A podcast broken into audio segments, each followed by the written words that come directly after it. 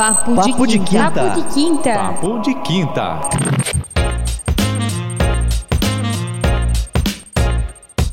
Olá, ouvintes! Mãos tremem, coração dispara e a voz falha. O medo traz sintomas físicos e torna uma tarefa parecer impossível. Aquilo que para muitos faz parte da rotina, como ir à padaria, para alguns é como escalar o Everest. É assim para Beatriz, que foi assaltada num supermercado onde trabalhava. O fato aconteceu há mais de oito anos e até hoje ela guarda em si o medo e a vergonha. Pediu para que seu nome verdadeiro não fosse utilizado. Depois da situação, tudo parecia inviável. Não tinha solução perante seus olhos e o pânico a rodeava. Sonhava com um assalto. Antes de sair, imaginava que passaria por uma situação semelhante ou até pior. Saiu do emprego e resolveu engajar um tratamento. Procurou por sessões de terapia e de psiquiatria. Descobriu que possui estresse pós-traumático. O Papo de Quinta de hoje recebe para falar sobre o medo a doutora em psicologia clínica Débora Bock. Seja bem-vinda, Débora. Muito obrigada pela participação. Olá, Diana. É um prazer e um privilégio estar aqui. Olá, ouvintes. É muito bom estar aqui e poder tirar algumas dúvidas. Este episódio é para entendermos mais sobre esse sentimento que atinge a todos e, de certa forma, tentar trazer um conforto para quem nos ouve. Por isso, eu gostaria que você explicasse o conceito de medo. Acho que é bem interessante a gente entender o que é o medo e fazer uma separação. Medo, fobia, pânico. Uh, nós temos o hábito de colocar sempre as emoções como boas ou más. E, na verdade, as emoções não são boas ou más, elas são confortáveis ou mesmo desconfortáveis. Mesmo as emoções mais desconfortáveis, elas servem para nos dar equilíbrio.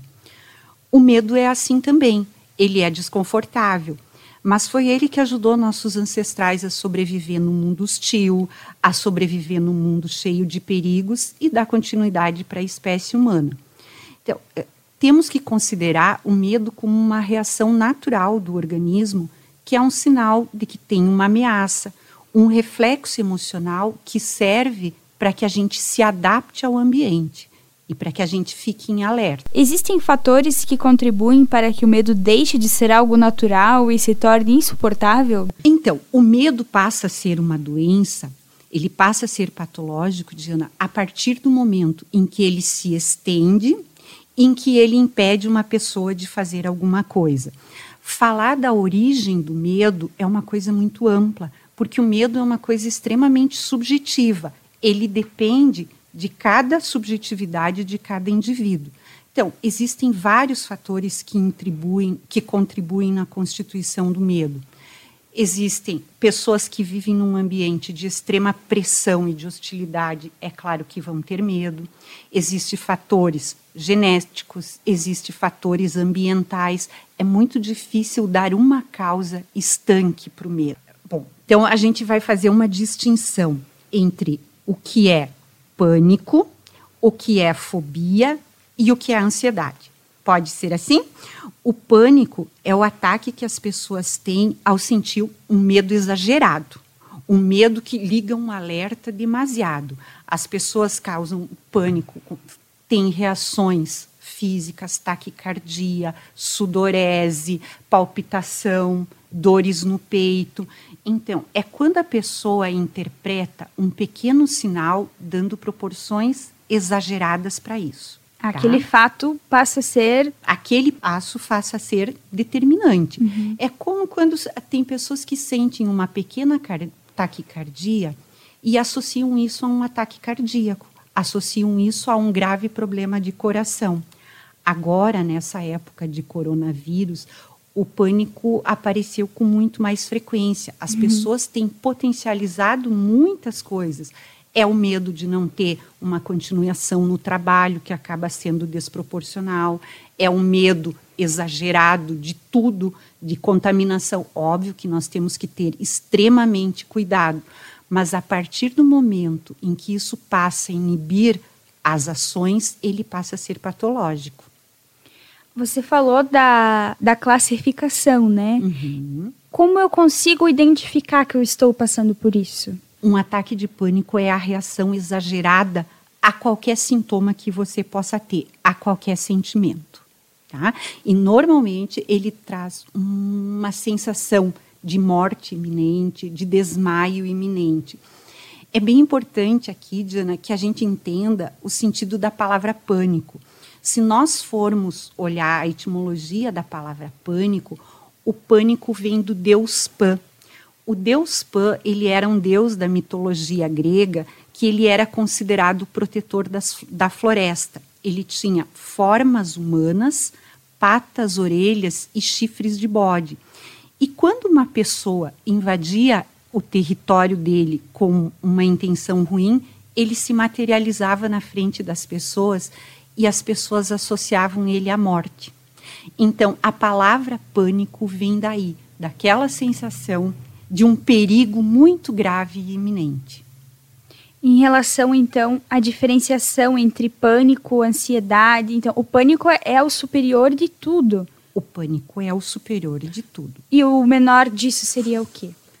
O menor disso seria aquele medo comum que faz com que a gente queira se proteger, que faz com que a gente pegue um carro e dirija com atenção. Se nós não tivéssemos esse medo que nos protege, nós seríamos uma espécie extinta. Também temos a fobia. A fobia é aquela aversão ou medo irracional a alguma coisa específica. Por exemplo, pessoas que têm medo de altura, pessoas que deixam de ter uma vida normal, deixam de trabalhar porque o escritório seria num andar superior, pessoas que têm uma claustrofobia, que se submetem às vezes a subir 10, 12 andares de escada porque não entram no elevador. Então, a fobia, ela seria mais específica, tá? Quem passa pelo estresse pós-traumático se encaixa dentro de algum desses três fatores? O estresse pós-traumático também é um tipo de medo. Só que esse estresse pós-traumático, ele acontece em pessoas que foram vítimas ou que participaram de uma situação em que estiveram ou viram as suas vidas de alguma forma ameaçada. Então, elas são testemunhas ou elas são indivíduos partícipe de um momento de extrema ameaça. E muitas vezes a gente fala em estresse pós-traumático, as pessoas associam isso aos sobreviventes de guerra. Não são situações tão extremas que causam um estresse pós-traumático. Um assalto, um acidente, uma situação limítrofe faz com que as pessoas vivenciem de forma intensa esses sintomas físicos e psíquicos. Então, elas passam a fazer evitações de qualquer situação que possa desencadear aquele tipo de sentimento. Existe uma saída dessa situação? Existe.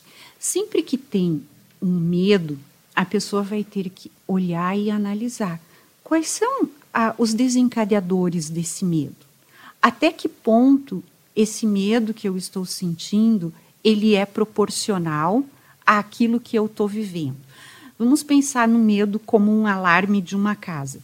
A função do alarme é, se aquela casa estiver de alguma forma sob ameaça, ele disparar. Agora, se passa um inseto, se passa alguma coisa e esse alarme dispara, então ele está descalibrado. Funcionando errado. Funcionando errado. E a mesma coisa acontece com o nosso organismo.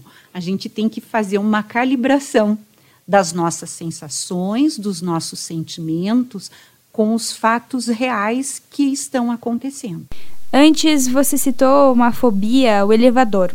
Nesses casos, como é o tratamento? Uh, existem técnicas que a gente trabalha com dessensibilização sistemática. É como se o paciente ele fosse gradualmente test testado a enfrentar os medos dele. Vamos pensar na dessensibilização como uma escada. Inicialmente, ele vai dar um primeiro passo, ele vai subir naquele degrau da escada, depois ele vai dando os próximos.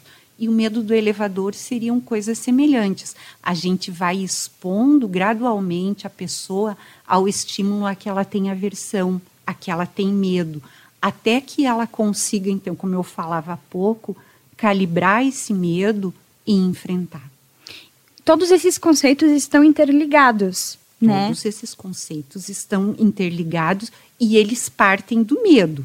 que é aquele alerta de luta ou de fuga que a gente tem, o mesmo que desencadeia a ansiedade, né? É um desconforto, né? É um desconforto. Citamos agora o exemplo do elevador, mas ele abrange muito, né? Ele pode ser, como eu disse antes, de diversas coisas. Qual é o papel da terapia nesse sentido? É fazer o indivíduo olhar exatamente para aquilo que ele está sentindo. À medida que uma pessoa ela se conhece, ela se fortalece. Quanto mais a gente sabe sobre a gente, mais fortalecido a gente está para enfrentar aquilo que a gente não sabe. E também é estimular as pessoas a transpor as barreiras que muitas vezes elas criam. Por exemplo, o medo do elevador, o medo da altura, para que ela entenda até que ponto esse perigo que ela está correndo ele é real ou ele é alucinatório. À medida que a pessoa vai se tranquilizando, vai conseguindo olhar, entender os desencadeadores, quais são os sentimentos que isso desperta nela, ela fica mais predisposta a enfrentar os seus medos. Se ela, por exemplo, não buscar ajuda, esse, essa situação pode se estender por anos, pela vida toda?